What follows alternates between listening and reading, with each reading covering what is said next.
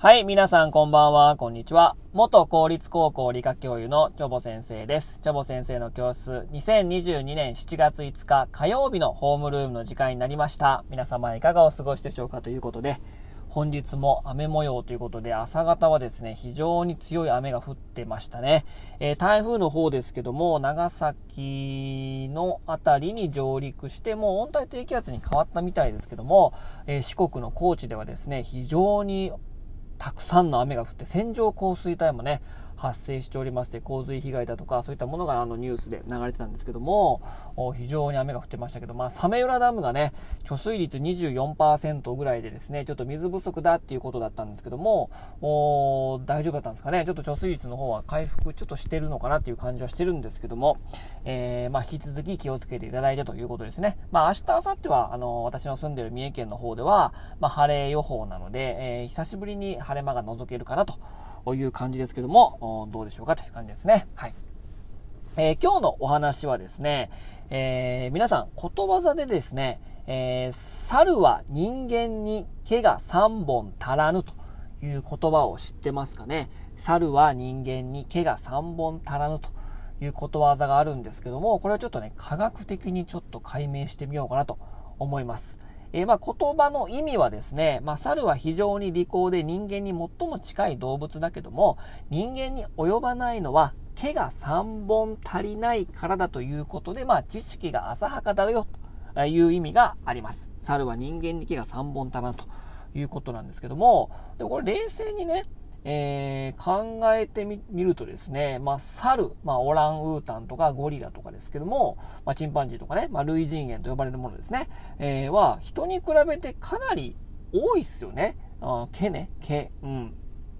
で、まあ、1平方センチメートルあたりに生えている毛の数を、ま比べてみるとですね、まあ、背中とか胸、まず体のとこ行きますね。背中や胸ではですね、一般に人が、ま、0本から1本であるのに対して、まあ、オランウータンは100本以上、チンパンジーでも50本近くになるし、テナガザルの背中などは実に1700本ですよ。1平方センチメートルあたりに達するので、まあ、体毛全体の絶対数を比べてみても、まあ、猿の方がね、まあ、人よりも、まあ、圧倒的に、まあ、多いわけですね。なので、まあ、人のことをですね、まあ、裸の猿ということでですね、まあ、これですね、イギリスの動物学者、えー、デズモンド・モリスの1960年の著作で、まあ、裸の猿っていうね、えー、書籍を出しまして、まあ、非常に当時は大ベストセラーだったんですけども、まあ、非常にさ、あのー人っていうのはですね、え体毛ね、非常に少ないよってことで、まあ、裸の猿っていうふうにまあ言われてるわけですけども、じゃあ、あまあ、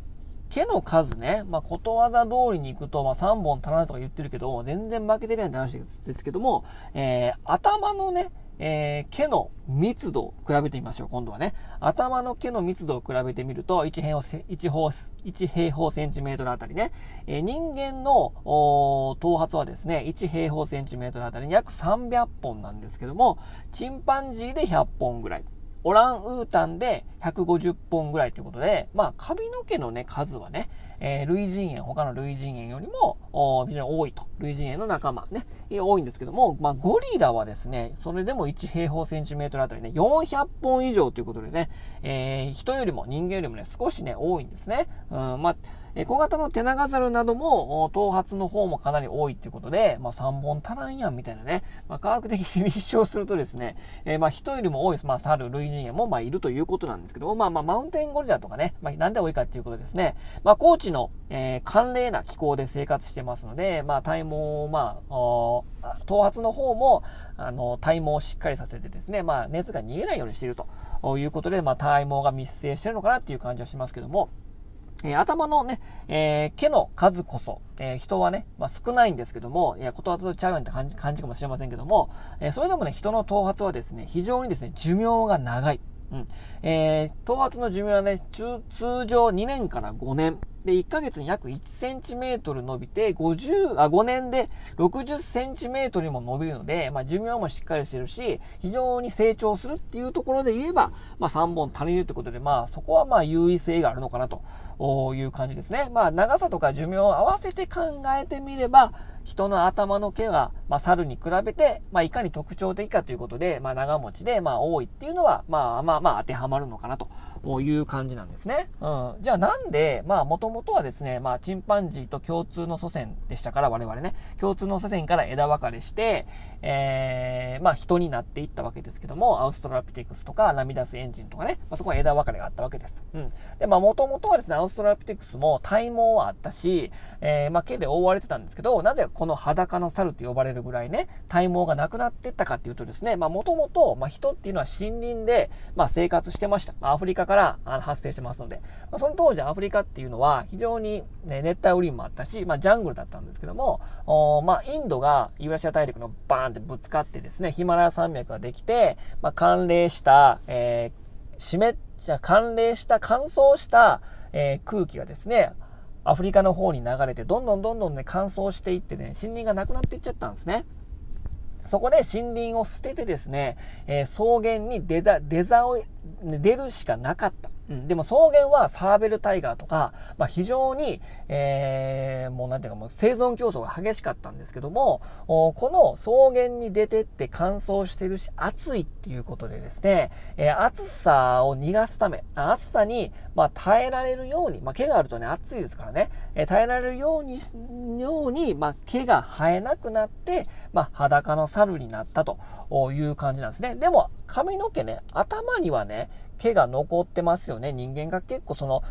頭に集中しているっていうのは非常に大きな特徴だと思います。同じ霊長類ね。えー、だとしても。で、この髪の毛なんでこんなにふさふさしてるかというとですね、まあ、怪我から頭を守るためであったんじゃないかっていうふうに言われておるし、まあ、脳がいろんなことを考えて脳も巨大化したし、この脳をフル活用して狩りとかね、火使ったりとかね、まあ、いろんな工夫をすることができましたし、このコミュニケーションということね、この喋ることも非常に脳にとってで非常に、えー特徴的っていうか脳が大きくなるためにコミュニケーションもこう発展していきましたから、非常に頭っていうのは大事なので、この毛だけがこんなにいっぱい残ってね、まあ、チンパンジーやオランウータンよりも、まあ、毛の密集度、頭の髪の密集度は、えー、他の霊長類も多いという、えー、感じなんですね。うん。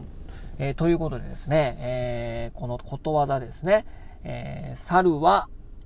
人間に毛が3本足らぬということですけども、まあ、科学的に立証していくと、うん、ちょっとなんかそんでもないなっていう感じやけども、やはり髪の毛っていうのは非常に人にとっては特徴的なものだよと。まあ、それは進化の過程で暑さに対応するために体毛をなくして頭大事だから髪の毛をいっぱい密集させて、まあ、守っているという特徴がですね、ま、科学的に見ていくと、そういうことが分かってくるということなんですね。うん。まあ、いろんな言葉が、いろんな言葉があるし、いろんな事柄があるんだけど、それを科学的に見ていくと、